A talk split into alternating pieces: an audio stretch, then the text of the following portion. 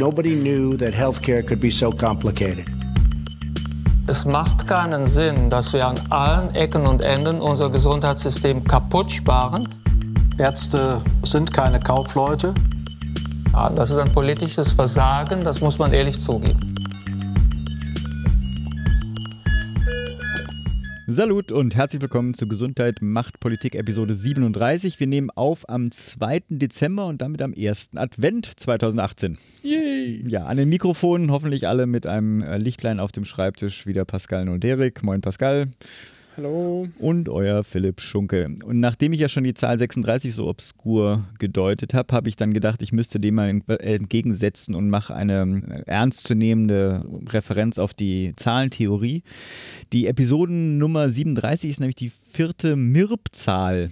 Jetzt, was ist eine MIRB-Zahl? Ich musste das auch nachgucken. Und zwar, das ist eine Primzahl, die auch rückwärts gelesen eine Primzahl ist. Ein Prim rückwärts gelesen MIRB.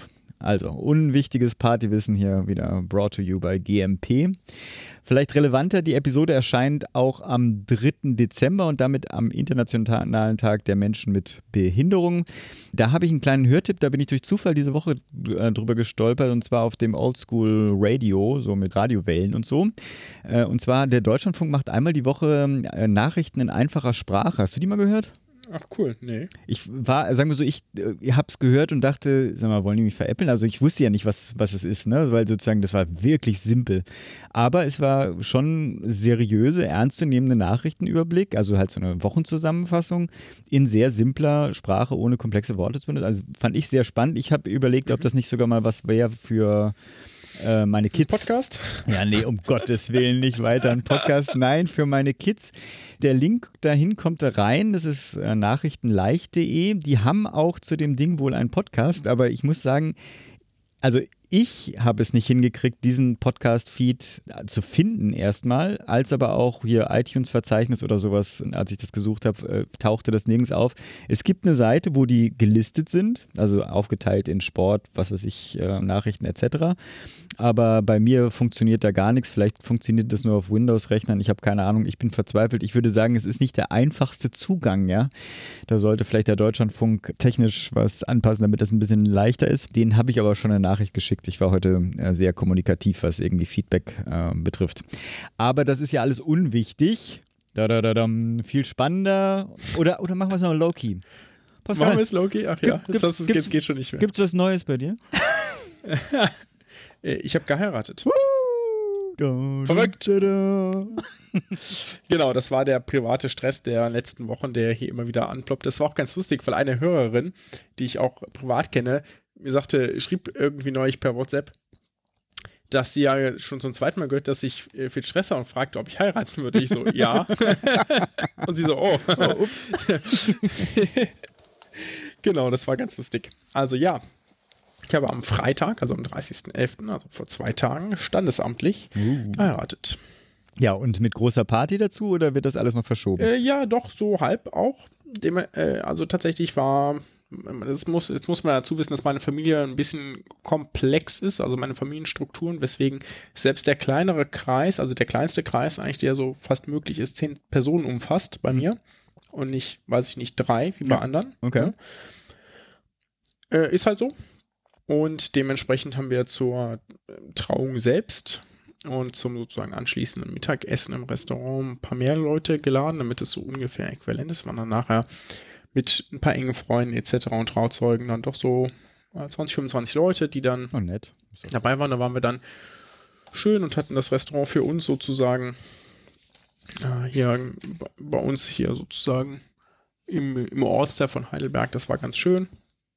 Und sind dann, haben tatsächlich eine Pause eingelegt zwischendrin kann man auch so für Hochzeiten empfehlen, tatsächlich eine Pause zu machen. Das, bei uns war das primär eigentlich schwangerschaftsbedingt. Oh, jetzt kommt so die nächste Neuigkeit. ist das geil, oder? Das hätte man fast hätte man es überhören können, aber ich dachte, das kann man nicht überhören. Genau, ich werde nämlich auch das Jahr das ist der nächste Stressor sozusagen, der hier ständig äh, irgendwo dazwischen funkt, wo man dann Dinge besprechen muss, wie Geburtskliniken etc. Und ähm, möchten wir eigentlich diesen Wickeltisch haben oder äh, worum müssen wir uns kümmern und was kriegen wir woanders her und oh, so weiter können, wir so nicht, können, können, wir da nicht eine extra Sektion hier im Podcast machen, so die Auswahlkriterien? Ja, ne? ja, auf jeden Fall. Okay, müssen wir nochmal, überlegen wir mal. Wir haben jetzt ja schon das meiste, das wäre eigentlich, da hätte man es vorher ankündigen müssen. ja, und dementsprechend, weil sozusagen Erholung zwischenzeitlich wichtig, um den Tag durchzuhalten, haben wir eine Pause eingelegt, das war ganz gut. Und haben dann abends tatsächlich nochmal größer gefeiert. Mit äh, Freunden hier aus Heidelberg und Arbeitskollegen und so. Und es sollte eigentlich nicht so groß werden, ist dann aber durch Mund zu auch Mund den, die vielen Freunde, die äh, meine Frau hier so in Heidelberg hat, ein bisschen Uh, größer geworden und dann haben wir es eigentlich. Was, Äh, Der, der Schwank zu äh, meine Frau, ist das schwer? Äh, Das kam ja ganz locker jetzt gerade rüber. Genau, das, ich habe es jetzt fleißig geübt, das geht mittlerweile ganz gut. Genau. Ja. Ja, das Und nächstes Jahr Ja. kriegen wir, obwohl das, ah, das Geschichte verraten wir mal noch nicht, auch wenn wir es schon wissen, ein bisschen Spannung muss noch bleiben. Das war ja sowieso das Problem. Ich meine, wenn du eine Sonografie machst, du kannst ja nicht nicht gucken. Also ich meine, oder wenn du guckst, weißt du ja so eh Genau, sofort, also was es ist. Ne? Also ich meine, mir, mir, war, mir war quasi auch relativ schnell klar, ich hätte immer weggucken müssen. Ne? ja, okay, aber andererseits, wenn dir es so klar ist, dann ist ja das Geschlecht auch von, schon, schon eigentlich fast klar, oder nicht? Ach, vergiss es. Es äh, kann sich jeder seinen, seinen Kram dazu denken. Aber ich habe zwei Fragen. Junggesellenabschied? Habe ich nicht gemacht bisher. Ist aber auch etwas, was, wenn dann zur kirchlichen vorher kommt. Also, Echt? weil wir haben jetzt ja in einem ähm, doch sehr knappen Zeitraum ge- sozusagen Okay, alles ja. organisiert. Weil, na, es ist jetzt so ein bisschen kompliziert, das aufzudröseln, aber wir ähm, uns, wir hatten quasi über Heirat schon diskutiert, dass das für uns eine Option ist, bevor sozusagen klar ist, dass wir ein Kind bekommen. Und dann hat das, das Ganze so ein bisschen akzeleriert, die, die Überlegungen dazu und wir uns, da haben wir uns aber schon nochmal ex, explizit auch Zeit genommen, jeder für sich drüber nachzudenken, Hm. ob wir das dann möchten oder und dass wir das nicht nur machen, weil wir zusammen ein Kind bekommen und das rechtliche Dinge einfacher macht, Hm. zum Beispiel im Kontext der Geburt etc. Hm. Und haben uns dann tatsächlich, haben uns sozusagen das Ganze rausgezögert und einen Termin reserviert für den spätesten, den wir noch bekommen haben, 30.11. Ist auch ein schönes. Datum. Also, weiß ich auch nicht warum. Hab ich Genau, es ist auf jeden Fall, es ist auf jeden Fall auch leicht erinnerlich. Ne? Mhm. So. Und haben dir sozusagen diesen Termin reserviert, so mit, um das sozusagen möglichst weit zu schieben Mhm. und Zeit zu haben, drüber nachzudenken. und haben dann. Jeder Genau, hat die Chance wir noch abzu, abzusagen. Ja, genau. Und dann haben wir es ja auch lange nicht kommuniziert. Ne? Wir Ja, hatten diesen Termin halt relativ lange und nicht kommuniziert und haben dann drüber nachgedacht und dann. Aber doch, nachdem wir uns dann darauf geeinigt hatten und sie einen Antrag von mir bekommen hat, Oh, das Dann ist in- ja auch nochmal eine Den Sonders... werde ich auch nicht erzählen. Oh, Nee, Mann. Nein. Das, das, das, darf, das darf sie, wenn dann höchstens erzählen. Okay. Ich werde hier mich jetzt nicht darüber auslassen, weil sozusagen. Ja, dann lass sie doch ich mal ans Mikro. Lass sie doch mal ich ans werd Mikro. Mich, werde mich jetzt hier nicht beweihräuchern, wie schön ich diesen Antrag gestaltet habe. Und nachher, nein, Gott. Also hatten wir nicht so viele Wochen Zeit, Hm. das alles zu organisieren und haben uns dann gegen bestimmte Dinge entschieden. Auch wenn es jetzt, aber wir sind, wir sind sehr, sehr zufrieden. Es war ein sehr schöner Tag, ein sehr schönes Wochenende auch. Wir sind schon wieder voll erholt, weil es ist ja doch auch emotional etwas stressig ne, und anstrengend. Und so ab 10.20 Uhr war ich äh, hochgradig nervös, weil 11.20 Uhr war die Trauung sozusagen. Hm. Genau, und dann, äh, das ist ja auch anstrengend, dann sind da so viele Leute und alle gratulieren und alle sind so glücklich und unsere beiden Mütter haben geweint da und so, ne? So, ja, wie es halt so, wie es sich halt so gehört, ne? Lieb. So. Ja, genau. Ja, also Ich schick dir herzlichen nachher mal noch ein Bild, aber Ja, an alle anderen, äh, ja, das, vielleicht gibt es irgendwann mal was bei in den sozialen Netzwerken, vielleicht aber auch nicht. Lege ich ja nicht so viel Wert drauf. Ja, ich ähm, subsumiere jetzt mal alle Hörerinnen äh, noch dazu und auch von mir herzlichen Glückwunsch. Wir sind alle gerührt. Ach so, die zweite Danke, Frage. danke. Die zweite Frage. Du hast jetzt ja schon Doppelnamen. Wie habt ihr das, das denn gelöst? Das ist eine extrem gute Frage. Das ist nicht so einfach. Und zwar ist es äh, aktuell beim, beim gleichen Stand wie vor der Hochzeit gewesen, also geblieben. Wir haben uns aber, man kann das ja auch später noch festlegen tatsächlich, und haben uns dazu entschieden, das danach zu diskutieren und sozusagen mit Geburt des Kindes final zu entscheiden. Man müsste es auch nicht da entscheiden, aber das möchten wir dann, weil die eine Änderung danach ist auch eher komplizierter. Okay. Äh, wenn du meinst, es bleibt, Und- das heißt, du hast deinen Namen behalten, sie hat ihren Namen erstmal Genau. behalten und okay, gut. Mhm. Und es ist tatsächlich, äh, tatsächlich so komplex, dass wir, man muss ja so eine Trauung anmelden, ne, persönlich beim Standesamt. Und wir waren da und ich habe da dann auch gefragt, hier, ich habe ja sozusagen, ich bin ja damals nur als Pascal Null geboren worden, aber meine Geburtsurkunde wurde ja nachträglich geändert auf Pascal Null Derek. Wie ist das mit dem, mit der Namensführung? Also was könnten wir da machen? Kann ich irgendwie, weil der ja formal als Einzelname eingetragen ist, aber ja aus einem eins, aber aus zwei Einzelnamen resultiert, kann ich dann theoretisch einen dritten Namen dranhängen? Ne? So wäre auch denkbar gewesen. Oder geht das nicht? Und was geht davon Und dann musste die Standesbeamtin das tatsächlich auch im Gesetzbuch nachlesen, beziehungsweise in den Kommentaren dazu. Hm. Und uns eine E-Mail schreiben, weil sie sagte, das kann sie uns jetzt hier nicht beantworten, weil es Okay, so komplex okay, ist. okay. Weil diese Regelung, die bei mir galt damals, diese paar Jahre, die gibt's ja auch nicht mehr. Das wurde ja gesetzlich geändert. Also ja. formal dürfen das Kinder nicht mehr, was ich hatte. Hatte es, glaube ich, ein Jahr später oder so gekippt worden, diese Regelung.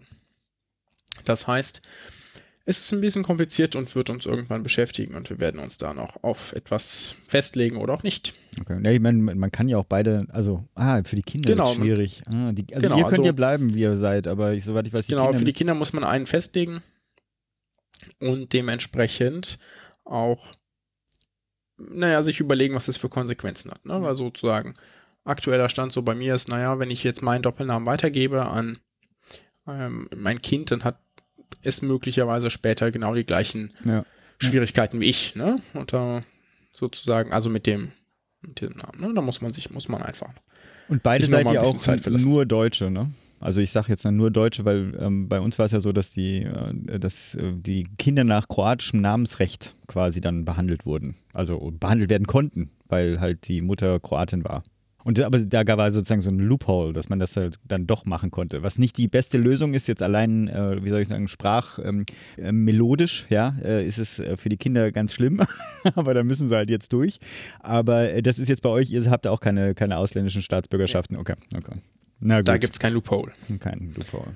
Machen wir, machen wir weiter im Ja, Text. machen wir weiter im Text. Genau, was hast du sonst noch erlebt? Zwei Wochen? Oder meinst du, war alles. Ach nö, ich glaube, das, das war- reicht. Das so wie wir mal darunter. Ja, meine Güte, dagegen ist ja der ganze Kram bei mir irgendwie total langweilig. Aber eine Sache muss ich ähm, gleich vorweg. mache ich jetzt ja auch nicht jede Woche hier, ne? Also, Gut, ich habe nur äh, eine äh, Sache, die die ganze Zeit schon bei mir auf dem äh, Schreibtisch rumliegt und ich eigentlich die wegpfeffern will, aber ich fand sie so skurril, dass ich sie hier mal erwähnen möchte. Ich habe nämlich, und ich weiß nicht, also anders. Ich wurde auf einen Verteiler von einem Klinik, Klinik-Mode-Katalog gesetzt und ich frage mich die ganze Zeit, wie bin ich auf einen solchen Verteiler gekommen? Und das muss einer von unseren Hörern sein, weil sonst bin ich nirgends in dem Kontakt mit sowas. Wie auch immer, welcher Spaßvogel das auch war, kann sich ja gerne mal melden. Und ähm, der kann mir auch mal sagen, was das denn soll. Was soll ich denn mit diesem Katalog hier anfangen? Na egal. Ich habe zwei kleinere Projekte, mit denen ich November irgendwie verbracht habe. Und zwar überlege ich, einen weiteren Podcast oder eine Eventreihe zur Gesundheitspolitik zu ähm, starten im nächsten Jahr. Das ist jetzt alles, äh, ich kann nicht so richtig viel sagen, ist alles noch in, in also sowohl Konzeptdiskursen als aber auch Finanzierungsfragen hängt das so ein bisschen fest. Aber wenn alles gut läuft, kann ich bei der nächsten Episode vielleicht sogar schon was verkünden. Es äh, ist ein äh, spannender, spannender Zusammenkunft von Menschen, die da möglich wäre. Mehr kann ich leider nicht teasern. Ich hoffe, wie gesagt, beim nächsten Mal. Dann habe ich eine andere Sache. Ich beschreibe mich ja immer als Karteileiche der, äh, der SPD. Ich werde so gerade so ein bisschen reingezogen, zumindest was eine Konferenz zur Gesundheitswirtschaft jetzt im März äh, betrifft. Äh, da wurde ich nämlich bei so einem, von so einem Fachausschuss angefragt von der SPD, ob ich mich da nicht reinhängen wollen würde. Und irgendwie habe ich mich dazu bequatschen lassen. Es ist auch grundsätzlich sehr spannend, was da geplant ist. Und ich habe auch die Leute so zusammenbringen können, dass auch Menschen dabei sind, denen ich in Versorgungsfragen äh, vertraue. Ich habe so eine gewisse, mh, ich sag mal, gesunde Skepsis. Also die Innovationen aus der Gesundheitswirtschaft sind ja wirklich fantastisch und wir hätten ja unsere Versorgungslage, unser Versorgungsniveau nicht, wenn die Gesundheitswirtschaft nicht da immer wieder mit neuen Innovationen sich hervortun würde. Und diese Innovationen in der Gesundheitswirtschaft zu fördern, indem man auch natürlich die, die, den Zugang von diesen Innovationen in die Versorgung ähm, dann erleichtert oder befördern kann. Gleichzeitig muss es natürlich auch immer darum gehen, durch Qualitätskontrolle, durch Wirkungskontrolle, durch, durch äh, Qualitätssicherungsmaßnahmen, da die End die beim Patienten ankommende Versorgung tatsächlich zu verbessern. So, äh, gleichzeitig geht es natürlich auch um äh, das Thema Kostenkontrolle. Man kann ja nicht alles dazulassen, wenn der Mehrwert sozusagen für den Patienten nicht so groß ist. Diese Scheininnovation bei der Pharma-Bereich hatten wir auch schon ein paar Mal erwähnt. Also es ist immer eine Gratwanderung. Äh, Deswegen ist ähm, mir das dabei sehr wichtig gewesen und das äh, scheint sich auch so zu realisieren bei der Zusammenstellung dieser Konferenz, dass auch immer Leute dabei sind, denen ich zumindest persönlich vertraue, dass äh, die, der, die Gesundheitsversorgung dass denen das am Herzen liegt und da auch äh, voll im Thema dabei sind. Insofern äh, freue ich mich auf die Konferenz, die da ansteht. Und auch da hoffentlich demnächst ein bisschen mehr Details und ein bisschen mehr Hintergrund. Der Termin steht zwar, will ich jetzt trotzdem noch nicht verkünden, weil es gibt noch zu 20 Prozent einen Ausweichtermin. Hat was mit der Europawahl zu tun, ob man sich da näher oder ferner von ähm, positionieren wollen würde. Das hat zwar nichts mit der Wahl zu tun, aber irgendwie ist ja alles, was Parteien machen vor einer größeren Wahl, wird ja immer als ähm, äh, Wahlkampf, potenzielle Wahlkampfveranstaltung äh, gesehen. Mhm. Genau, so viel zu mir. Ich habe jetzt noch eine Menge Housekeeping-Kommentare. Die würde ich jetzt mal runter. Nee, ich darf sie nicht runter. Ich würde es mit Wertschätzung kommunizieren wollen. Und zwar ich mache es irgendwie der Reihenfolge nach. Wir haben ganz viel Lob bekommen von dem Neuhörer Nico Kahl. Dafür natürlich erstmal herzlichen Dank und gleichzeitig auch ein bisschen Werbung für ihn. Der macht nämlich mit ein paar Kollegen zusammen, ich glaube, da ist sogar ein Bruder dabei, ich habe schon wieder vergessen, ähm, ein, oder so eine Videoreihe, nennt sich deine Diagnosen.de, die so ein bisschen Aufklärung zu so Standardkrankheiten ähm, ähm, versuchen, auch in leichter Stra Sprache dem Patienten äh, rüberzubringen. Ich habe selber in diese Erklärvideos noch nicht reingeguckt. Der, die Ärztezeitung berichtete aber schon über die. Ähm, da kommen sowohl Links zu deren Blog und aber auch zum, zum äh, Beitrag in der Ärztezeitung auch in die Shownotes rein. Wir haben auch Lob von Mike bekommen. Den Nachnamen sage ich mal nicht, weil ich nicht weiß, ob ich das darf mit Terminhinweisen. Die kommen aber dann äh, als Rauswerfer später. Nicht unterschlagen will ich einen, ich weiß gar nicht, wie ich das nennen soll. Du hast ja auch gesehen, einen wütenden Hinweis, einen ähm, ach, ich sag mal, wütenden ja. Hinweis auf einen Fehler in unserer Berichterstattung. Zu Luna Farm ging es da. Ich bin da ein bisschen vorsichtig bei der, also ich will es nennen, weil es war halt ein Kommentar, aber zum einen ist er, äh, und dafür zumindest die Entschuldigung, dass es so spät kam, weil ähm, der ist als Spam bei uns äh, mehrfach geflaggt worden weil ähm, das von einer gefälschten IP-Adresse angeblich kam und auch irgendwelche Namen drin sind. Also wir auf jeden Fall, wir haben das sehr spät erst äh, gesehen. Und zwar sagen wir was von, oder kritisiert wird, dass wir von falsch dosierten Krebsmitteln äh, reden, was ja dem nicht mehr so ist. Die Sache ist nur, das war der Stand unserer, unserer Recherche, unserer Bericht, der Berichterstattung, die wir zusammengefasst haben. Insofern. Äh, es gab ja tatsächlich auch mal die Diskussion, ob das ein Problem ist, ne? weil genau. die wurden ja quasi importiert, ja, mit unklarer Qualität und erst in der nachträglichen genau. Prüfung, zumindest bei einem Teil der Präparate, wurde dann festgestellt, dass die nicht falsch dosiert waren. Ja, und ja, die also Kühlkette war, war, auch nicht, äh, war auch nicht richtig. Also sagen wir so klar, mag sein, dass das sich inzwischen nicht mehr äh, konkretisiert hat, aber es sind auch andere, viele andere Sachen, die wir nicht, genau, das Grundproblem blieb. Ähm, dazu bin ich auch noch ein bisschen zurückhaltend, das zu nennen und auch ihn als ihn oder sie als Kommentargeber dazu nennen, weil zumindest vom Namen her eine es nahe liegt, dass er in der Nähe der äh, Beschuldigten stehen könnte. Von daher, äh, mehr will ich dazu nicht sagen. Wie auch immer an, wenn da noch was zu klären ist, würde ich diesem Hinweisgeber, der Hinweisgeberin einfach raten, einfach per E-Mail äh, mit uns in Kontakt zu treten. Das geht bestimmt besser als über einen Kommentar, den ich auch noch nicht freigeschaltet habe, weil, wie gesagt, da bin ich mir echt nicht sicher, ob das jetzt ja, die Quelle ist mir so skurril, dass ich das nicht freischalten wollte, genau.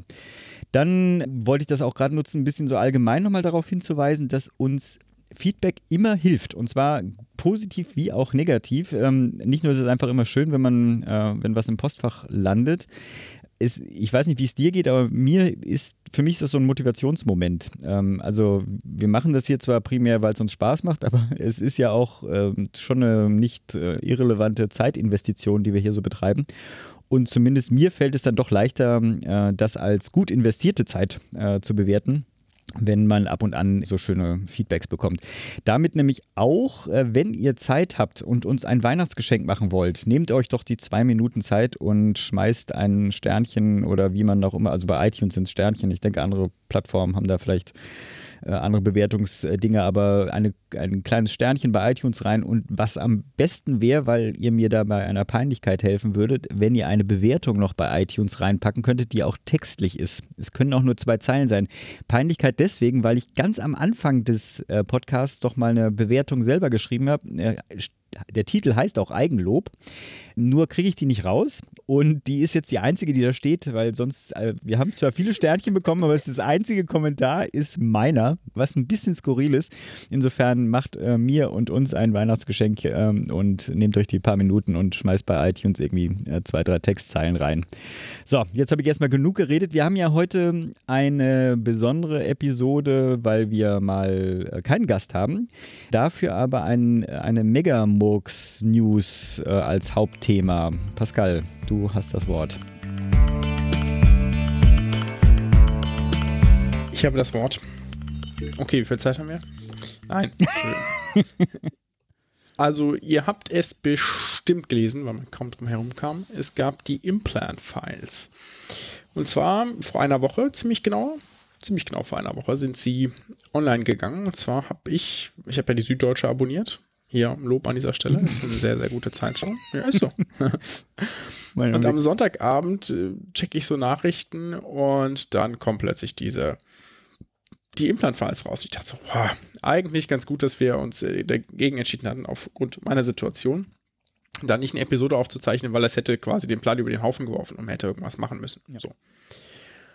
Und ja, dementsprechend dann habe ich das probiert irgendwie an dem Abend zu lesen, aber hatte auch gar keine Zeit, weil überraschenderweise gab es Dinge zu diskutieren vorzubereiten und wir hat, und ich hatte nicht so richtig Möglichkeiten, da so richtig einzutauchen, habe das dann über den Verlauf der Woche gemacht. Die Implant-Files heißen das gefährliche Geschäft mit der Gesundheit und es geht um Medizinprodukte. Gibt es ja Medizinprodukte verschiedener Arten und Güter, also alles von sozusagen ähm, Windeln, also zumindest sofern sie im medizinischen Kontext genutzt werden, bis zum Herzschrittmacher sind im Grunde, können Medizinprodukte sein. Und es geht bei dieser Recherche um laxe Regeln bei der Zertifizierung und problematische Folgen, die da entstanden sind. Und jetzt dieser, dieser Ausdruck quasi Windel bis Herzschrittmacher zeigt schon so ein bisschen auch das Problem, denn eine einheitliche Regelung ist relativ schwierig. Ne? So, wenn man sich jetzt überlegt, naja, es gibt irgendwie Windeln, die sind natürlich weniger gefährlich jetzt oder Pflaster etc. als jetzt irgendwie ein Herzschrittmacher, bei dem kann mehr passieren, ne? wenn der jetzt technisch nicht so richtig funktioniert. Mhm. Ist immer so, wenn der Klebestreifen bei der Windel nicht sitzt, dann ist das halt ärgerlich. Ja? Wenn die Elektrode beim Herzschrittmacher sitzt, auch, aber halt auch lebensgefährlich. Ja. Und dementsprechend ist, ist die Regelung durchaus schwieriger. Ja, das, also muss man ja auch einfach mal so anerkennen, dass die Regelung schwieriger ist weil nicht so wie quasi bei Arzneimittel klar ist, wenn das irgendwie geschluckt oder appliziert wird, dann hat das eine systemische Wirkung. So. Und jetzt haben die dazu recherchiert und darauf gehen wir so ein bisschen ein und copy-pasten das sozusagen hier ähm, mit und Ton und ich erzähle euch, also ich habe nicht, ich habe es nicht geschafft, ehrlich gesagt, alle Stories bisher zu lesen, aber die meisten und ich habe zwei rausgegriffen und das heißt nicht, dass die anderen schlechter sind oder so, sondern einfach nicht, dass ich jetzt hier nicht irgendwie alles darstellen kann. Ich möchte aber zwei erwähnen, ja. Und bei einem hab, erinnere ich mich auch noch an irgendwas, das habe ich jetzt aber bei der Vorbereitung nicht mehr gefunden. Und zwar, damit ihr es einfach ein bisschen erzählt bekommt. Die haben das auch ganz gut gemacht. Die haben das quasi in anderthalb Jahre recherchiert und ganz plastisch mit Beispielen, also mit Patientenfällen sozusagen erzählt, mit Leuten, mhm. mit Namen, mit Bildern, wo etwas passiert ist, weil das behält man ja doch meistens dann deutlich besser. Und zwar geht es, ging es unter anderem um eine künstliche Bandscheibe. Also wenn jemand jetzt sozusagen einen Bandscheibenvorfall hat, ja, die Bandscheibe sich also aus, aus der Wirbelsäule heraus Richtung Rückenmark drückt, macht das Beschwerden, weil die eben auf das Rückenmark drückt und das kann zu nicht nur Schmerzen, sondern auch zu Kribbeln, Gefühlsstörungen und Fähigkeit, sich nicht mehr zu bewegen führen, weil eben Nervenbahnen berührt werden. Und dann das Bandscheibe, das ist ein relativ ähm, interessantes Gewebe, weil das so aus Hyaluron besteht und ganz viel Fasern und so und es ist erstaunlich flexibel und es wird auch nachts ähm, quasi wieder aufgefüllt mit Wasser und über den Tag gibt die so ein bisschen was ab. Deswegen ist man abends immer so ein Zentimeter oder zwei kleiner als am, am Morgen. Und ein Zentimeter? Ja, tatsächlich. Das wow. wirkt sich so aus. Doch, das kann man, das kann man mal messen bei sich, wenn man Lust hat. Und das, die degenerieren auch im Alter, deswegen werden alte Menschen tendenziell einen Ticken kleiner, etc. etc. Also, also was macht die? Die sind also relativ komplex. Und bisher gab es da oder gibt es eigentlich immer noch Materialien, die dem nicht wirklich ähnlich sind, sondern relativ stark. Und jetzt hatte sich jemand zum Ziel gesetzt, eine solche Bandscheibe aus Kunststoff zu entwickeln. Das Implantat hieß K-Disc L und das wurde im Vorfeld auch getestet an Tieren, an Pavianen, um genau zu sein, weil die tatsächlich eine relativ ähnliche Anatomie, was diesen Bereich angeht, haben. Und es hatte katastrophale Ergebnisse. Jetzt denkt man sich ja, naja, gut, wenn das gar nicht funktioniert, ja, weil das so katastrophale Ergebnisse ist, äh, sind, dann sagt man halt Scheiße und äh, muss aufgeben. Hat man aber nicht. Das wurde danach auch noch ungefähr 200 Menschen eingebaut, soweit wir wissen. Und bei mindestens 80 musste es bisher wieder rausoperiert werden. Ja. Ähm, das ist natürlich ein Skandal erster Güte, ja, weil sowas darf eigentlich mhm. nicht passieren. Äh, die, also die Süddeutsche spricht ja über ein paar Jahren, in dem das quasi implantiert wurde. Da haben sie die Daten zu. Das hat dann gezeigt, dass, das, dass die Knochen sich drumherum aufgelöst hatten, ja, auf beiden Seiten des Implantats, dass es da so Wasseränderungen gab, ein Ödem für dich als Fachmann, mhm. äh, als Zeichen für eine Entzündung bzw. Lockerung dieser, dieser, des Implantats, was auf jeden Fall der äh, angefragte Autor hat das als beunruhigenden Befund interpretiert. Jetzt hat der wissenschaftliche Beirat das anders gesehen ja, das sind aber auch die, die bezahlt werden dafür. Mhm. Ne? Gesagt, na, und irgendjemand, der da so als Spitzenmediziner bekannt ist, also wahrscheinlich auch reich mit Industriegeldern gesegnet, ja, ich bin jetzt hier einfach mal so ein bisschen plakativ, sagte, darfst du, darfst der Befund hat nichts mit der Realität zu tun. Und sämtliche Daten sollten richtig gefiltert und formuliert werden, bevor die an die Ärzte gehen, die es einbauen. Mhm. Das, dieser Skandal hat tatsächlich auch Konsequenzen gehabt, nämlich zum Beispiel, dass der Chefarzt einer Klinik entlassen wurde, der viele dieser Implantate implantiert hatte. Mhm. Und die Firma, die die hergestellt hat, ist auch insolvent gegangen. Da gibt es jetzt also auch kein Schmerzensgeld mehr, aber das ist sozusagen nachgelagert, sondern da ist etwas passiert. Äh, eine andere Story, die ich hier erwähnen möchte, wir verlinken die auch, also wir verlinken sowieso das gesamte Projekt, also auch ein paar der Stories, ist von einer größeren Firma. Und zwar, das war jetzt nicht so eine kleine, wie die hatte jetzt eine Implantat, sondern Medtronic. Das ist die weltgrößte Firma im Medizinproduktebereich oder die mit dem größten Umsatz zumindest. Und die Story, die dazu geschrieben haben, deckt eine ganze Menge Skandale auf. Also von falscher Formulierung, wie irgendwie wurde woanders hergestellt, kam aber tatsächlich aus China, etc., etc. Und wo die überall schon, ähm, naja, äh, Gelder dafür gezahlt haben, dass diese Stories nicht öffentlich werden. Mhm. Ja, also die produzieren sicherlich auch wahnsinnig viele gute Produkte ja, und machen, haben da durch ihre Forschung und Entwicklung auch viel geholfen, will ich gar nicht in Abrede stellen, aber sie haben eben auch teilweise ein sehr fragwürdiges Geschäftsgebaren. Und Patienten, die üblicherweise, ähm, die, wo es ein Problem gibt, die bekommen Geld dafür, dass sie nicht darüber reden, dass sie ein Produkt geschadet hat. Hm. Und das hat jemand auch mal als Vergleich angenommen, weil irgendwie willst du ja auch Geld haben ne, dafür, für deinen Schaden. Hm. Äh, die Süddeutsche durfte aber trotzdem mit ihm reden. Und das haben sie auch gemacht. Und zwar, dass jemand, der hat einen Herzschrittmacher bekommen, damals das schmalste Produkt auf dem Markt, was tendenziell schon auch ein Gütesiegel ist, ja, ein mhm. möglichst kleines Produkt zu etablieren. Den, sogenannten, den sogenannten Herzschrittmacher Sprint Fidelis. Und der wurde ihm implantiert und der hat sich nachher als nicht gut herausgestellt, weil sich tatsächlich diese Kabel gelöst haben. Ja. Und der Schrittmacher ist quasi so eine Batterie, die Kabel also die liegt quasi links oben an der Brust, meistens in so einer Tasche, wird mhm. er, also nicht in so einer Tasche, wie man sich das vorstellt, sondern man schlitzt den Muskel so ein bisschen auf, schiebt ihn da quasi ein, so ganz banal, mhm. oder liegt es über den Muskel, so, dann liegt er da und dann führen so Kabel bis zum Herz, ja, das ist wie so ein Stromkabel, was man sonst auch zu Hause kennt, hat, äh, vorne ist es eben offen, sodass der Strom rausfließen kann und packt die an die richtigen Stellen im Herzmuskel, dass der Strom entsprechend fließen kann. Und dann misst dieser Schrittmacher gleichzeitig auch über so einen Impuls und merkt dann, okay, das Herz schlägt und ich muss nicht selbst schlagen oder das Herz schlägt und ich ähm, verstärke das oder das Herz schlägt dich und deswegen schlage ich, also gibt es verschiedene Einstellungsmodi mhm. sozusagen, ja.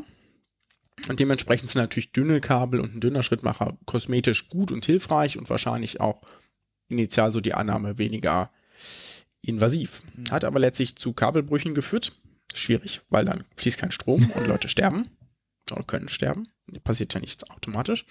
Und bei der FDA, also dem US-Pendant der Federal Drug Administration, die in den USA eben auch für Medizinprodukte zuständig ist, gibt es zumindest tausende Verdachtsmeldungen zu Toten und Verletzten mit diesem Produkt. Das heißt nicht zwangsläufig, dass das auch tausende Tote hm, ähm, und Verletzte sind, die aufgrund dessen äh, eben das Problem haben, aber zumindest äh, besteht die Möglichkeit. Ne? So. Ist ein Problem. Medtronic hat die Lieferung dazu mittlerweile auch eingestellt, ja, in den USA irgendwie 270 Millionen Dollar Schadensersatz gezahlt, etc. Hm. Also es gibt schon einen großen Hinweis, dass das ein Problem ist. Und das passiert denen eben auch immer wieder, ja. Allerdings dann mit einer sehr großen Abwiegelungstaktik etc. Es gibt Berichte über Bestechung und ähm, auch sozusagen, wo Produktmanager mal gesagt haben, das Produkt können wir eigentlich nicht auf den Markt bringen und es wurde dann trotzdem gemacht. Hm. So, also da gibt es viele, viele sehr ungute Entwicklungen. Was möchte ich noch erzählen? die Süddeutsche greift ein Thema auf, was mal zu einem Problem werden kann, auch wenn es noch keins ist. Das finde ich eigentlich ganz interessant. Und zwar die sogenannten TAVIs. Das sind die Transcatheter Aortic Valve Implantation. Ist das? Ähm, und zwar normalerweise, wenn man eine, die Aortenklappe ist sozusagen am Herzen auch wieder, also sensibles Organ, ne? ähm, zwischen der linken Kammer und der Hauptschlagader. Ja, die Hauptschlagader ist jetzt nicht überraschend das größte Blutgefäß so im Körper. Ne? Äh, oder genau genommen ist es nicht das größte, aber sozusagen ähm, das, wo sozusagen das ganze Blut aus dem Herzen, was mit Sauerstoff schon angereichert ist, dann in den Körper fließt, sich verteilt und überall Sauerstoff hinbringt. Und das muss eben gepumpt werden und das passiert durch die Klappe, damit das eben halt einmal rausgepumpt wird, dann schließt sich die Klappe, dann kann sich das Herz wieder füllen, dann wird es wieder rausgepumpt und so weiter. Und wenn es da Störungen an dieser Klappe gibt, dann ist das, kann, verursacht das große gesundheitliche Probleme. Soweit, so gut. Also probiert man diese Klappe auszutauschen. Das kann man mittlerweile auch. Dafür schlitzt man den Brustkorb auf, also macht quasi einen, großen Schnitt, sägt das Brustbein auf, was da sitzt an, zwischen den Rippen. Ne? Unsere, ja, also ich habe das ja schon ein paar Mal gesehen. Wir müssen viel aushalten, ja, aber ich meine, wir müssen viel ja. aushalten, genau. Deswegen, also ich verdeutliche das so einfach mal kurz, diese Dramatik. Ja, sägt das auf, spreizt das enorm auseinander, ja, damit das eben offen bleibt und operiert dann in diesem Kasten, den man sich da aufgespreizt hat, äh, das Herz, äh, baut er die neue Klappe ein, fertig. Das ist ein sehr etablierter Eingriff, zu dem es gute Daten gibt. Das funktioniert ziemlich gut. Ähm, dann gibt es aber auch mittlerweile das Verfahren, ach so, ja, warte, ich bin noch gar nicht fertig, dann macht man dieses, den Spreizer wieder zu. Ähm, hat jetzt ja ein zersägtes Brustbein, fixiert das mit Drähten, ja, die werden dann quasi da zusammengedrahtet, damit das wieder aneinander wächst und macht den Patienten wieder zu. Großer Eingriff, Operation, mehrere Stunden, Narkose etc. Mhm. Jetzt gab es Patientengruppen, die dafür nicht in Frage kamen, weil die gesagt haben, das überleben die nicht. Mhm. Weil man muss ja kurz auch den Blutfluss stoppen im Herzen, ne? Musst ja irgendwie stoppen, ja, du kannst ja nicht einfach das Ganze weiterlaufen lassen, aber du, du schneidest dabei rum.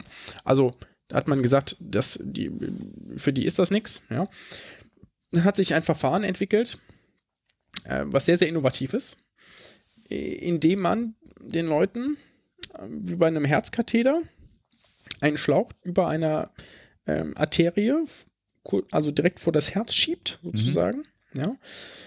Ähm, dann einmal durch diese Aortenklappe durchgeht, äh, da einen Ballon platziert, der noch zu ist, dann aufpumpt, dann wird sozusagen dieses mhm. äh, filigrane Gewebe zerstört und gleichzeitig eine Klappe aufgeblasen, sozusagen okay. auseinandergedrückt. Die ist gefaltet und drückt die dann dahin und dann erfüllt die gleiche Funktion.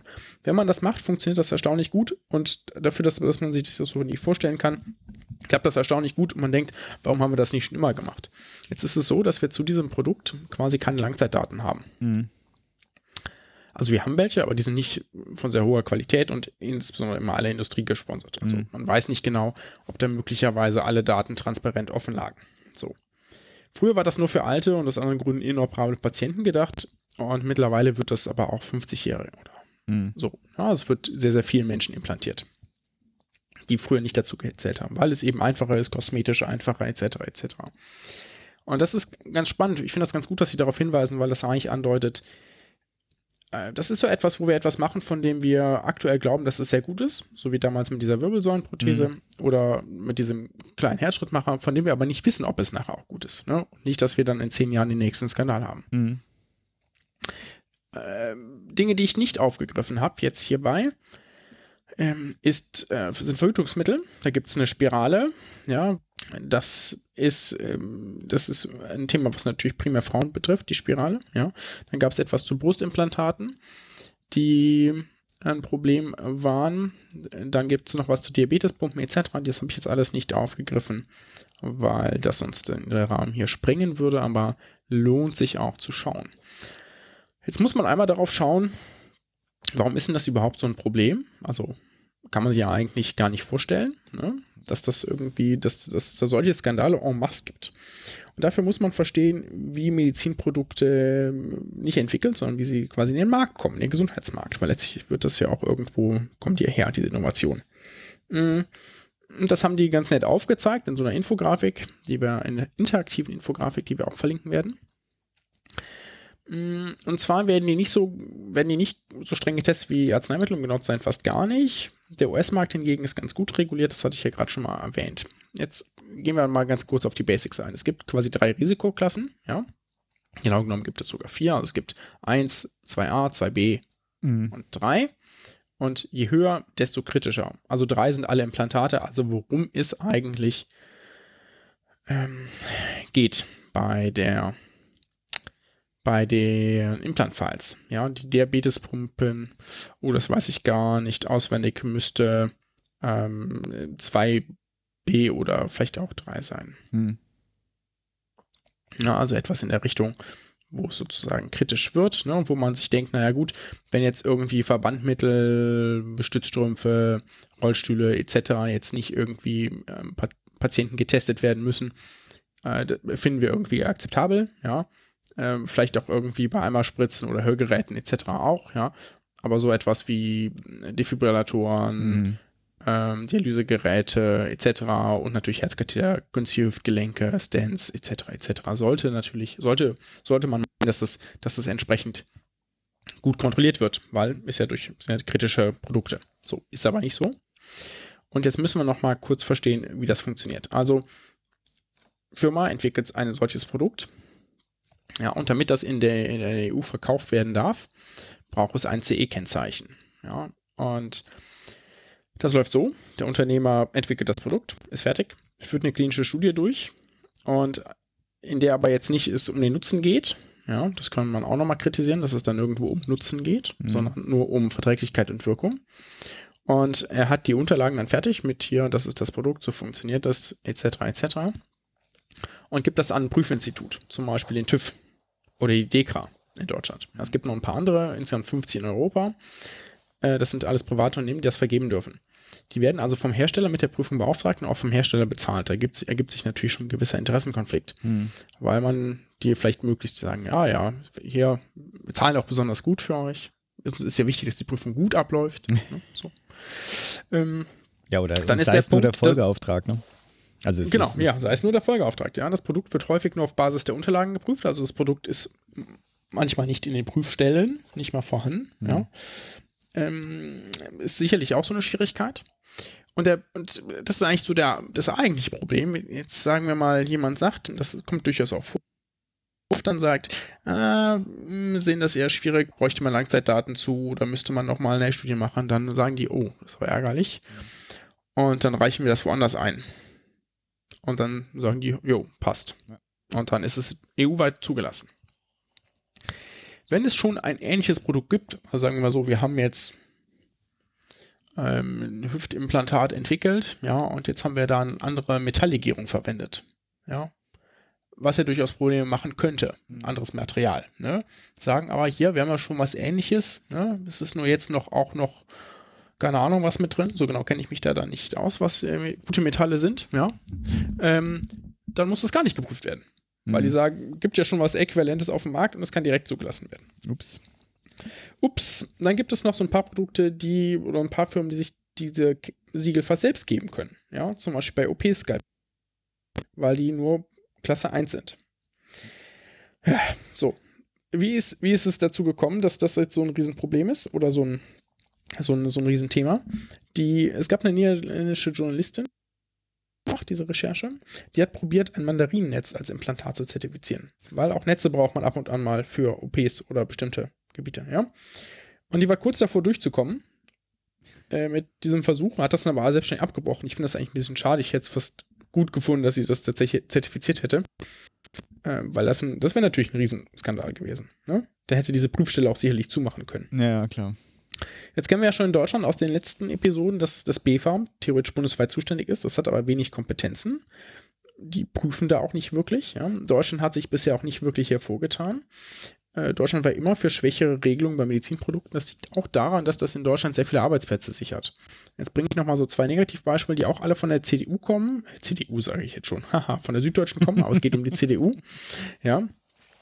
Äh, der Volker Kauder, der ehemalige Fraktionschef der CDU, der hat seinen Wahlkreis in Rottweil-Tuttlingen, das ist hier in Baden-Württemberg. Und da gibt es besonders viele Medizinproduktehersteller. Ne, da gibt es natürlich einen gewissen Konf oder ein gewisses Interesse von ihm. Ja. Der hat beispielsweise damals in der Bundestagsgesetzgebung dafür gesorgt, dass das OP-Besteck aktuell weiterhin nicht von der Prüfbehörde zertifiziert werden muss. Ja, weil es da eben viele gibt, die das bei ihm herstellen. Mhm. Ja. Auch bei der EU-Gesetzgebung hat sich die Union gegen eine staatliche Stelle ausgesprochen, die ähm, dann Zertif Hochrisikoprodukte zertifizieren hätte müssen. Diese, das war damals der Skandal nach den Brustimplantaten, ne, Mhm. nach diesen Problematen, Pro, äh, nach dieser Problematik, ja. Da hätte es die Möglichkeit gegeben, eine solche Stelle zu schaffen und unter anderem, weil Deutschland das verhindert ist, hat, ist das nicht gekommen. Frankreich war beispielsweise dafür. Auch etwas, was die SZ aufdeckt, was durchaus auch jetzt nicht so ganz in den Kontext passt, aber durchaus auch, ähm, finde ich, ein Kritikpunkt ist, der durchaus äh, wert es erwähnt zu werden, dass viele der Produkte, die dann doch getestet werden, eigentlich nur in Männern getestet werden. Und das ist äh, natürlich ein Problem, weil sich anatomische es durchaus Unterschiede gibt zwischen Männern und Frauen. Ja, ähm, Ja, genauso wahrscheinlich wie nicht an Kindern. Ne? Also das ist ja auch, das hat Genau. im Pharmabereich Und eben natürlich häufiger. Genau, und eben auch, es kann auch unterschiedliche Reaktionen auf die Produkte geben, weil sich natürlich Hormonhaushalte beispielsweise unterscheiden. Ja. Und das wird eben nicht getestet und deswegen betreffen zum Beispiel bestimmte Rückrufe oder bestimmte Problematiken bei Implantaten häufiger Frauen. So, soweit, so gut. Oder so schlecht Ja, so schlecht, ja. Mhm. so schlecht. Äh, was sollte man dazu noch erwähnen? Es gab Reaktionen, sowohl in Deutschland als auch weltweit. Jetzt hat, fangen wir mal mit unserem Bundesgesundheitsminister an. Der hat eine unabhängige, also hat er sozusagen den Low-Key gemacht, ja. Hat gesagt, wir brauchen eine unabhängige Meldestelle und Register und möchte Transparenz, ja. Und jetzt ist natürlich, das ist leicht zu durchschauen, also wenn man Insider ist, ja, weil ein solches Register eh demnächst in Deutschland geschaffen werden muss durch eine EU-Verordnung, die erstellt wurde. Ja, das ist die Datenbank Eudamed, auf die wir noch kommen, die Europäische Datenbank für Medizinprodukte. Ja. Pff, Das hätte man sich also auch sparen können, ne? Ja. Den Vorschlag. öffentlich hat er, er hat bisher nicht gesagt, dass das Ding dann auch öffentlich ähm, sein muss. Ja, das ist natürlich das, was man eigentlich hätte fordern müssen. Ne? Also eine öffentliche Datenbank, sodass jeder darauf zugreifen kann und sich das angucken kann. Ja, das will man natürlich nicht, weil nachher sieht man da ja nachher noch irgendwelche Skandale, das wäre ärgerlich. Was ich ganz spannend fand, die FDA, ja, sogar die, die eigentlich da gut in der Kontrolle sind, ja, also aus den USA, hat eine grundlegende Re- Reform angekündigt, also ist wesentlich progressiver als Europa, ja, und hat gesagt, wir werden wesentlich strenger prüfen als bisher. Ja, das wird, also da könnte man sich tatsächlich mal ein Beispiel dran nehmen. Ja, allerdings. In Deutschland habe ich tatsächlich von aus der, aus der gesundheitspolitischen Szene eher viel Erleichterung und Freude über diese Recherche vernommen, im Sinne von, äh, gut, dass es mal jemand so aufdeckt. Ja, also jetzt Ärztekammer oder GKV Spitzenverband haben gesagt, ja, wir, uns, uns, wir fanden das schon häufiger kritisch, aber konnten halt auch nicht viel dagegen. Also gab jetzt wenig Anlass irgendwie da besonders irgendwie eine Kampagne gegen zu fahren. Gut, dass das jetzt passiert. Mhm. Es gibt ein Interview von der Süddeutschen mit dem eh, zuständigen EU-Kommissar Iventis Andreukaitis, der auf Eudamed verweist. Ne? Und ja auch selbst damals, ich glaube, Herzchirurg war und also viel implantiert hat und da eben auch darüber spricht, dass das schwierig ist, aber man natürlich auch den Draht zur Industrie braucht zwischen Ärzten, um sozusagen gemeinsam Produkte zu entwickeln. Stelle ich auch gar nicht in Abrede. Ne? Was ich sehr lustig fand, war eigentlich der BVMed. Das ist der Bundesverband Medizinprodukte, der auch die allermeiste Lobbyarbeit macht und die sind wirklich wahnsinnig gut mit der, mit der, mit der Politik vernetzt. Der hat eine unglaubliche Lobbyarbeit auf Twitter gemacht, ja, viel Kritik an der SZ geübt, auch viel Ablenkung gepostet, so. Und die erste Reaktion habe ich, äh, werden wir mal noch verlinken.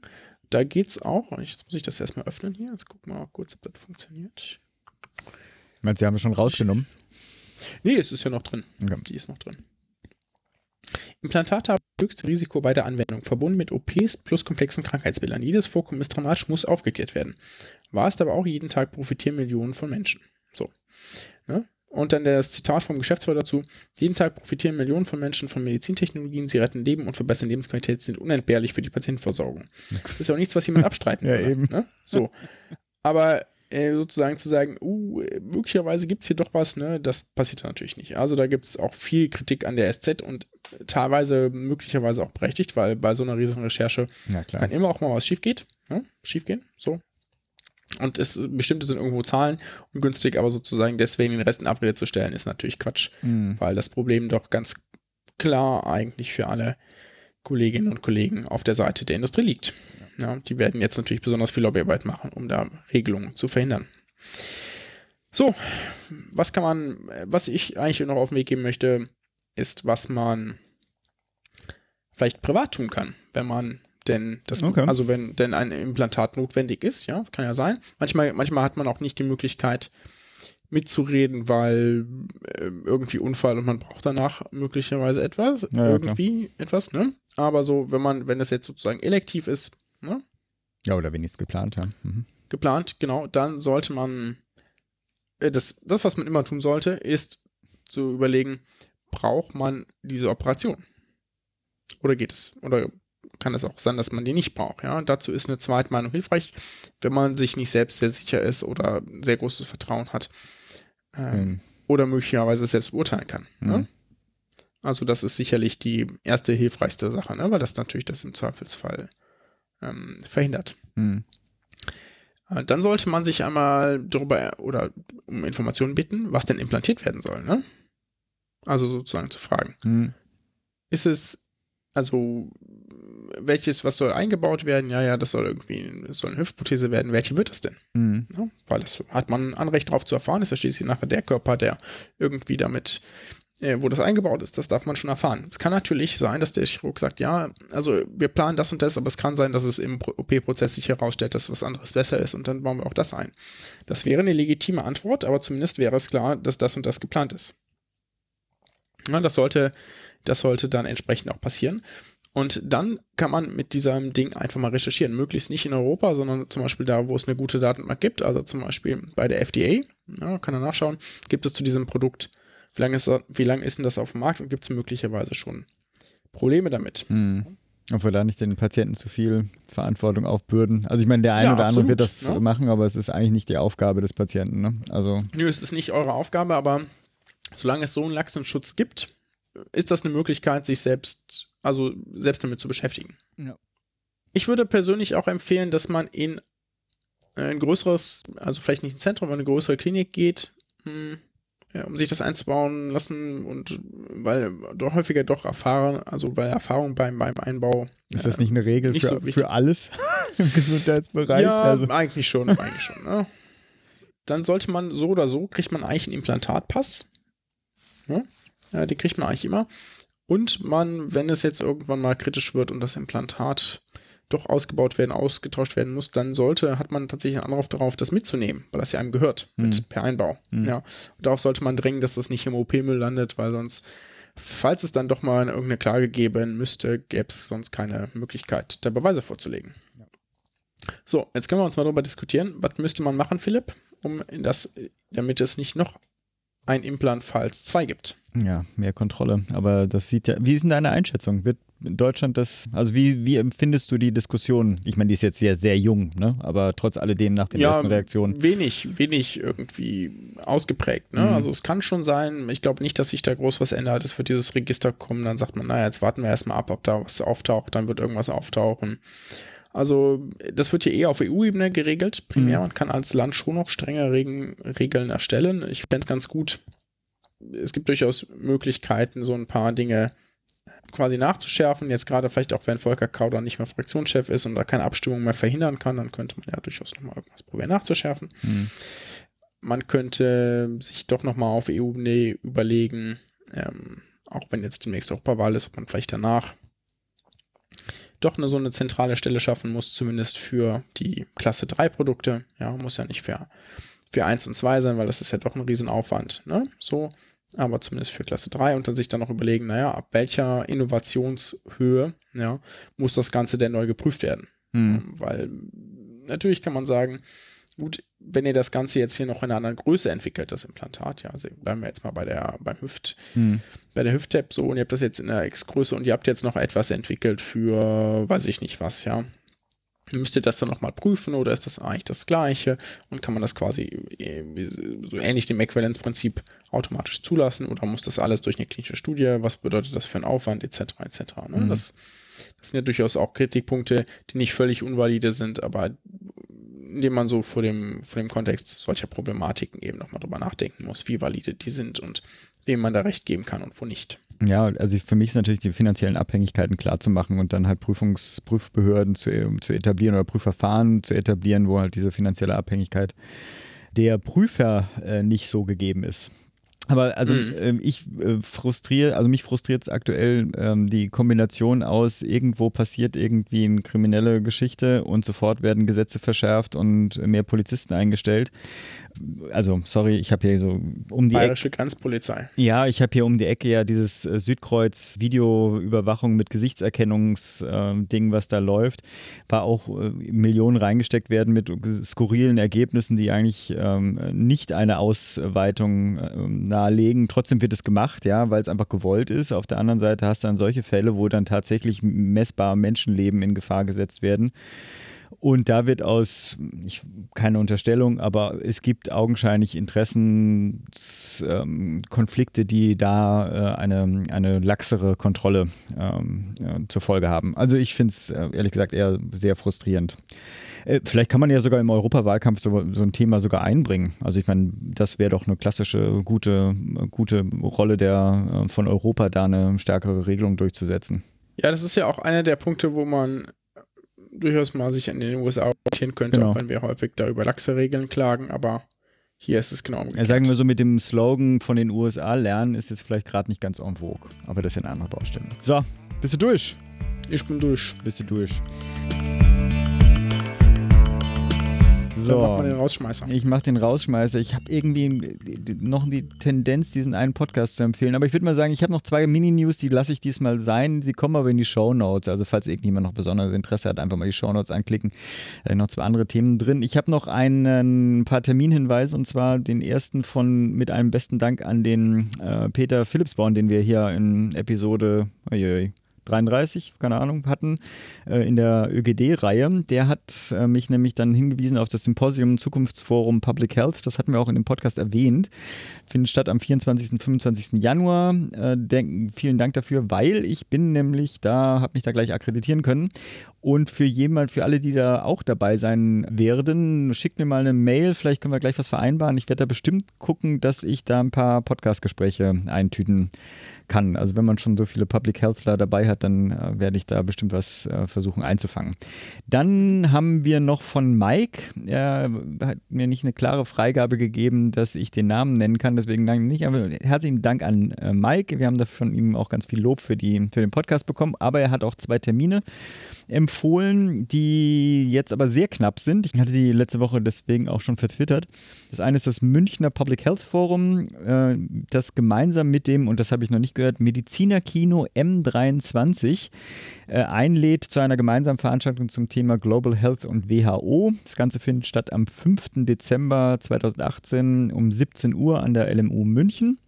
Ich fand das die Terminhinweise deswegen so gut, weil sonst haben wir immer nur Berliner äh, Veranstaltungen hier. Zweite äh, Veranstaltungshinweis etwas länger hin und zwar am 8. und 9. Dezember, dafür ferner weg und zwar in London findet das Global Health Film Festival statt. Da werden nicht nur ähm, viele, ich glaube, über 20 Filme zum Global Health-Thema gezeigt, sondern und dann natürlich Panel-Diskussionen, Keynotes. Was ich besonders spannend finde, was ich gerne wüsste, wenn mir jemand ein Feedback dazu geben würde, es gibt auch eine Virtual Reality-Ausstellung zum Thema Global Health. Was da drunter zu verstehen ist, kein Schimmer. Vielleicht kann mir jemand Bescheid sagen. Festival-Tickets, äh, Programm etc. alles auf deren Homepage bei globalhealthfilm.org. Äh, Link auch natürlich in den Show Notes.